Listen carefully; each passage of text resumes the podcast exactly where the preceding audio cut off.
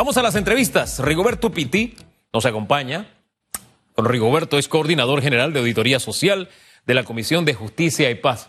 Oye, don Rigoberto, buen día. Buenos días, buenos días, Hugo, y a todos los televidentes. Oiga, quiero pedirle, por favor, que presente el pasaporte necesario para estar en radiografía. Sonría, por favor. Chiricano, 100%. Oiga, esto, pero eso es para decirlo con orgullo, con alegría. Y también, oiga, quisiera que comencemos haciendo un balance de esta auditoría. Comencemos por lo básico. ¿Qué es una auditoría social, don Rigoberto?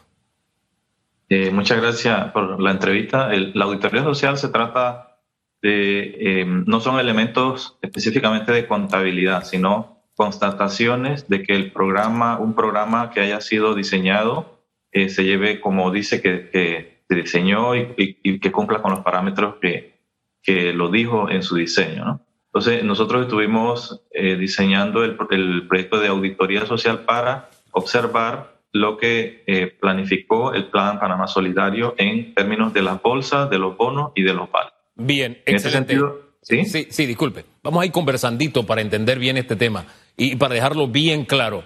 No se trata de cómo se usó la plata, se trata de cómo se desarrolló en la práctica el programa. De eso se trata la auditoría, ¿no?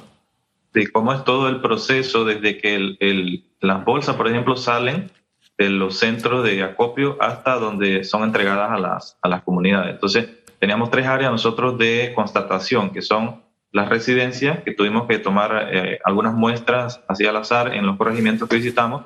También visitamos las juntas comunales y también visitamos los centros de acopios en las provincias esos son como los parámetros en los cuales nosotros comparábamos un poco la, cantidad que decía el, la entrega de, las bolsas en los centros de acopio eh, con lo que estaban entregando las juntas comunales y lo que estaban recibiendo las personas. En este eh, sentido, e, esa es una auditoría social, no es no es que vamos, no son auditorías contables, eso le toca hacerlo al mismo ente que es la Contraloría. Ah, entonces ustedes se movían al azar se movían eh, por denuncias de la población. ¿Cómo era esa actividad de movilizarse para saber cómo se estaba desarrollando el programa? Bueno, déjeme decirle que eh, nosotros tenemos, eh, trabajamos con comisiones, ¿no? En cada provincia, como somos un ente de la Iglesia Católica, trabajamos en territorios que le llamamos diócesis o prelaturas o, o vicariato en el caso de Darién, y teníamos ocho regiones, ocho territorios en todo el país. Empezamos tres en el mes de, de junio, luego se, se fueron incorporando poco a poco las, las, otras, hasta en el mes de agosto ya teníamos completado las ocho comisiones. Cada comisión debería, debía, porque era independiente, debía hacer su propia programación de las visitas, de acuerdo a, como usted dice, eran las denuncias, si había quejas en algunos sectores, o también se definía al azar visitar, hacer como un barrido en, en algunos distritos, en algunos, en algunos lugares de las provincias. Entonces, eh, ese fue el, modelo que utilizamos, la metodología, para poder hacer la, eh, esta auditoría social. También tuvimos que tener un programa de capacitación para estos auditores porque era la primera vez que se hacía. Nosotros tenemos experiencia en observación electoral, pero no en auditorías sociales. Entonces había que dar unas herramientas mínimas para que ellos pudieran observar estos procesos. Fíjese que en eso mismo iba pensando, esta figura de la auditoría social no necesariamente estamos relacionados con esta figura. Y mientras usted iba hablando, trataba de ubicarme en el escenario. Es decir, si ustedes en agosto completaron a nivel nacional ya los auditores sociales, por llamarlo de alguna forma, implica que en los momentos más duros de la pandemia, ustedes estaban auditando la repartición de Panamá Solidario, para que nos ubiquemos mentalmente cuándo se realizó, ¿no?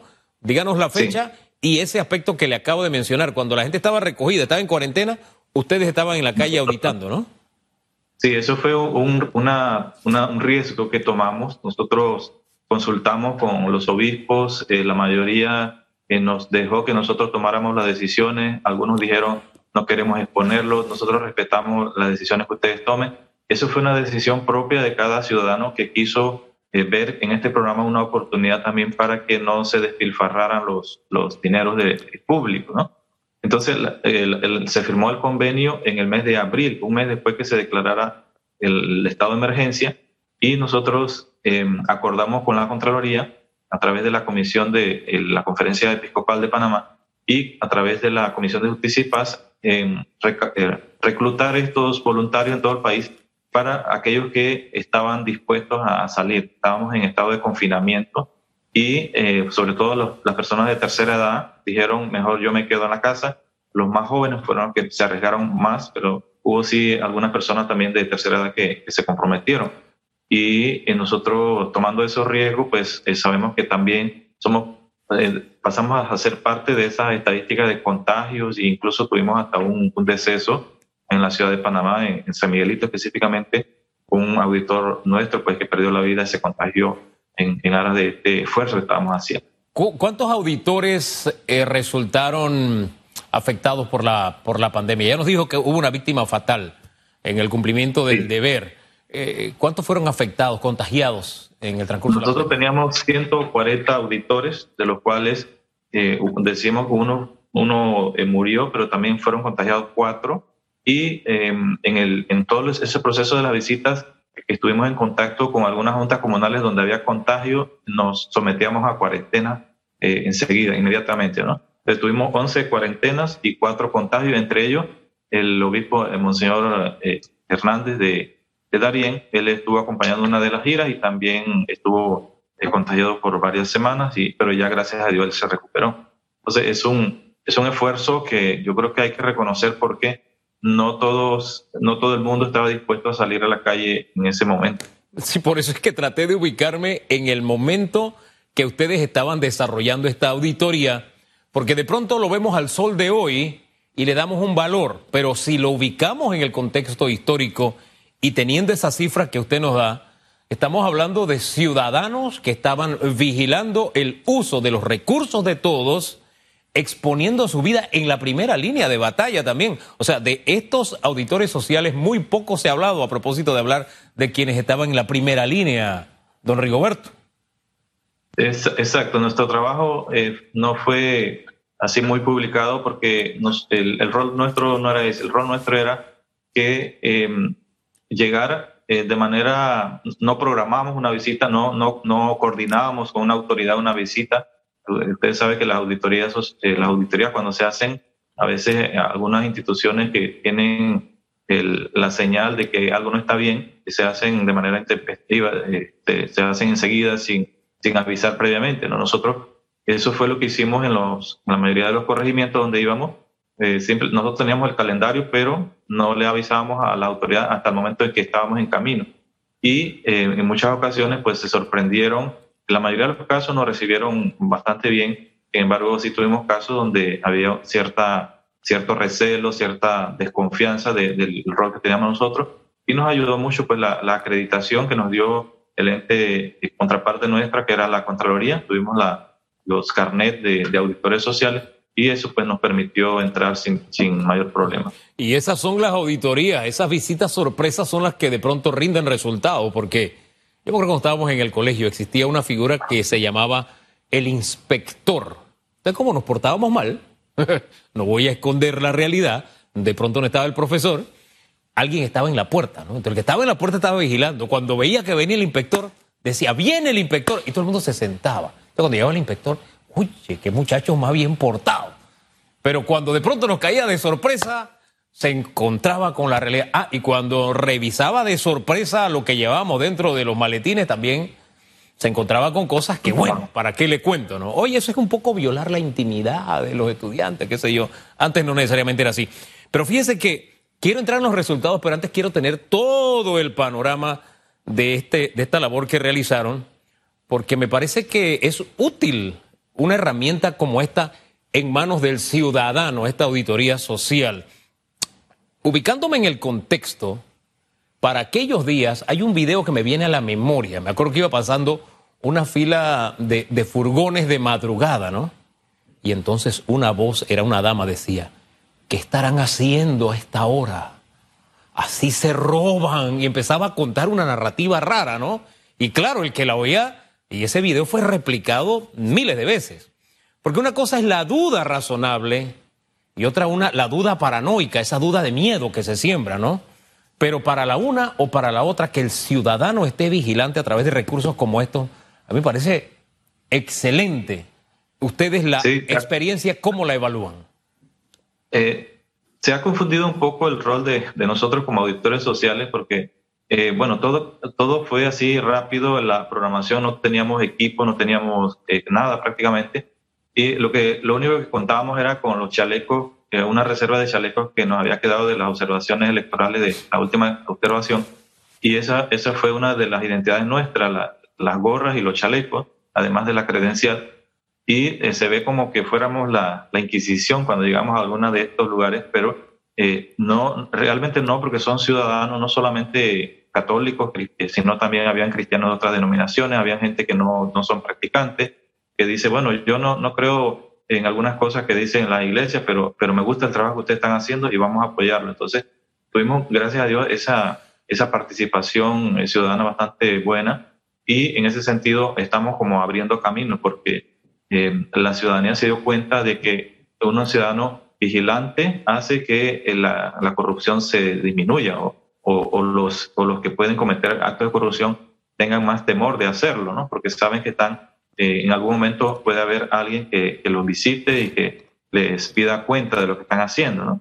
Entonces, lo que nosotros hacemos pues no es procesar tampoco a nadie, sino simplemente constatar esos hechos, constatar esas quejas y eh, si amerita pues que sean, son irregularidades o son cuestiones que tienen que ver con violación de, de alguna norma, entonces ya lo pasábamos a la web de, denuncia de la Contraloría y ellos se encargan de darle el proceso respectivo. Constatar hechos, irregularidades. ¿Sabes qué? Me quedo con lo que dijo. No tenían cómo, lo único que tenían eran unos chalequitos, pero se fueron a hacer lo que iban a hacer, que es cumplir con un deber eh, ciudadano, ejercer ciudadanía. Eso me recuerda el tema educativo. Esta mañana escuchaba a un dirigente, bueno, que estuvo ayer con nosotros acá, y nos ponía de nuevo el ejemplo de Costa Rica, que están cerrando la escuela, y en Colombia también. Sí, en ese momento yo pensé, óyeme, pero cuando estaban abiertas no dijeron, en Costa Rica están abiertas, vamos a abrir en Panamá. Eh, este, este, tema de verdad que cuando queremos encontrar el por qué no, lo encontramos. Pero cuando queremos encontrar el por qué sí, lo podemos hacer. Ahora, vamos a los hallazgos porque recuerdo que las redes se inundaban en esos tiempos de video, de queja, de denuncia, de que no me llega la bolsa, que el representante la está repartiendo solamente a sus copartidarios, que se salían videos de, de, de pick-ups llevándoselo, de que no, que aquí vive la familia y se lo está dando a la familia. ¿Qué encontraron ustedes? Bueno, eh, como dice, en los primeros meses que el mismo programa Panamá Solidario todavía eh, fue respuestas así medias improvisadas, estaban haciendo censos en los corregimientos, se eh, determinó la cantidad de bolsas que se iban a dar por, por corregimientos o de bonos. Todo eso generó mucho, mucha atención, tanto en las autoridades como en, en los ciudadanos, que no había suficiente y las personas estaban esperando porque habían quedado cesantes, habían quedado en, las casas encerrados. Entonces eso creó mucha tensión. Nosotros, en, para nosotros las cifras, las cifras no es lo más relevante porque nosotros no, no tenemos la capacidad de llegar a todos los lugares. Es cierto, escuchamos en, las redes, pero eh, tuvimos en algunos momentos unos equipos que estaban registrando las quejas que se estaban dando en las redes, pero también eso era, eh, a veces no teníamos la suficiente información para darle seguimiento a esto. Entonces lo que definimos es que mejor en la gira de campo nosotros directamente visitábamos algunos lugares y constatábamos los casos que, se estaban dando.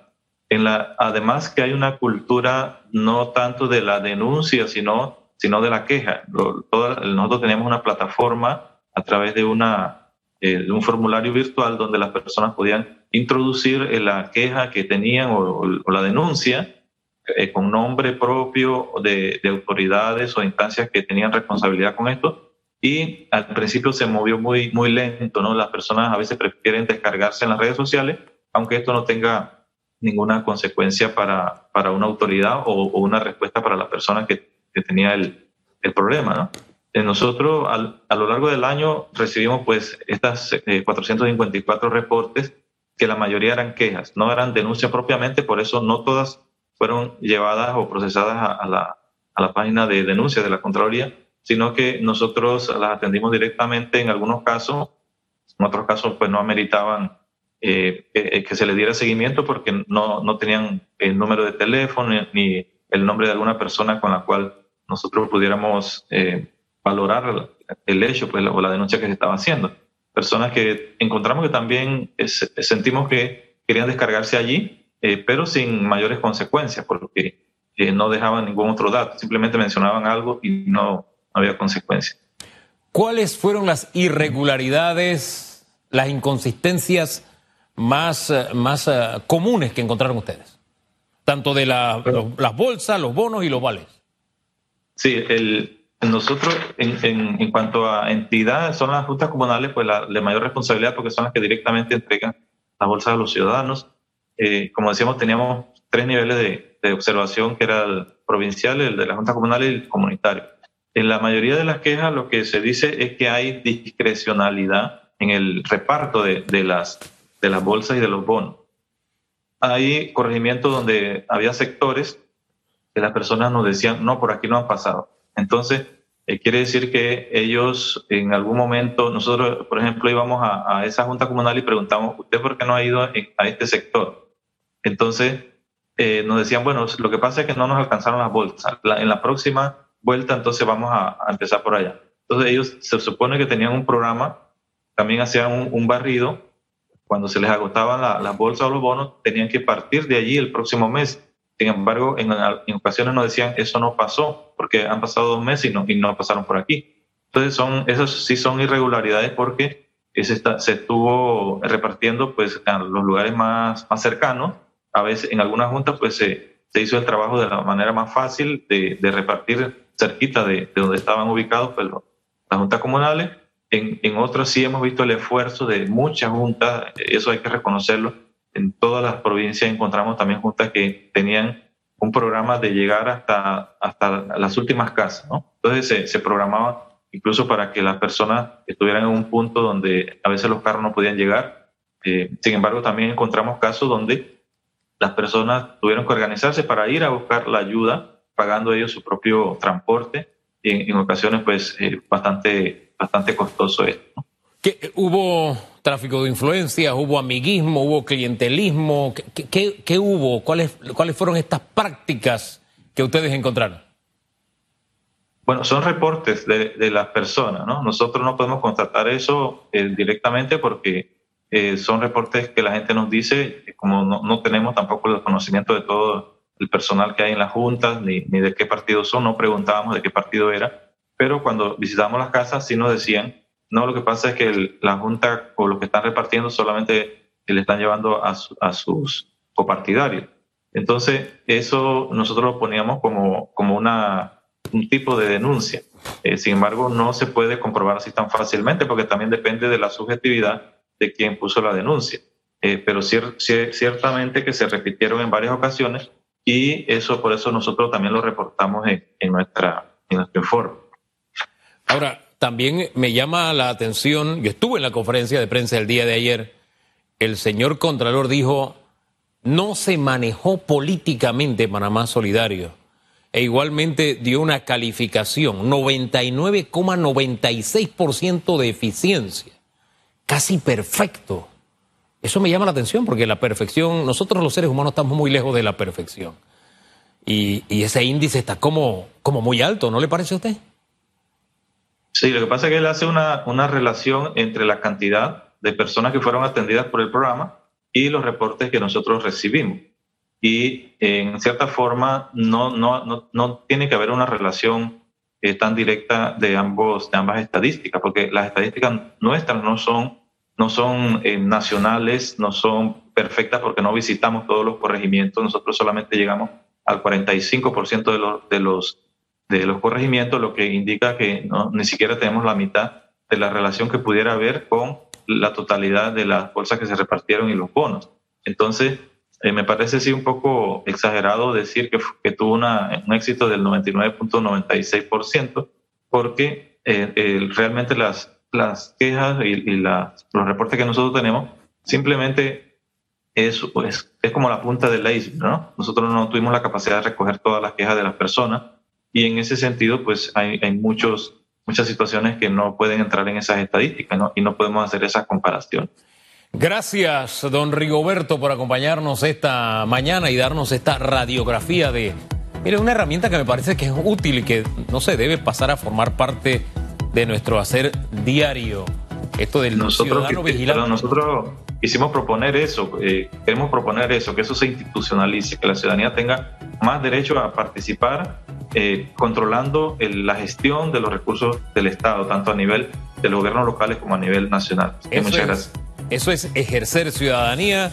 Le felicitamos, gracias a usted, don Rigoberto, a la Comisión de Justicia y Paz por todo el trabajo desarrollado y a la conferencia episcopal, que también entonces estaba formando parte de toda esta organización que fue el que entregó, que fue quien entregó a través de Monseñor Valdivieso. Ayer se entregó esta auditoría ciudadana, le entregó al Contralor. Que tenga buen día. Buenos días.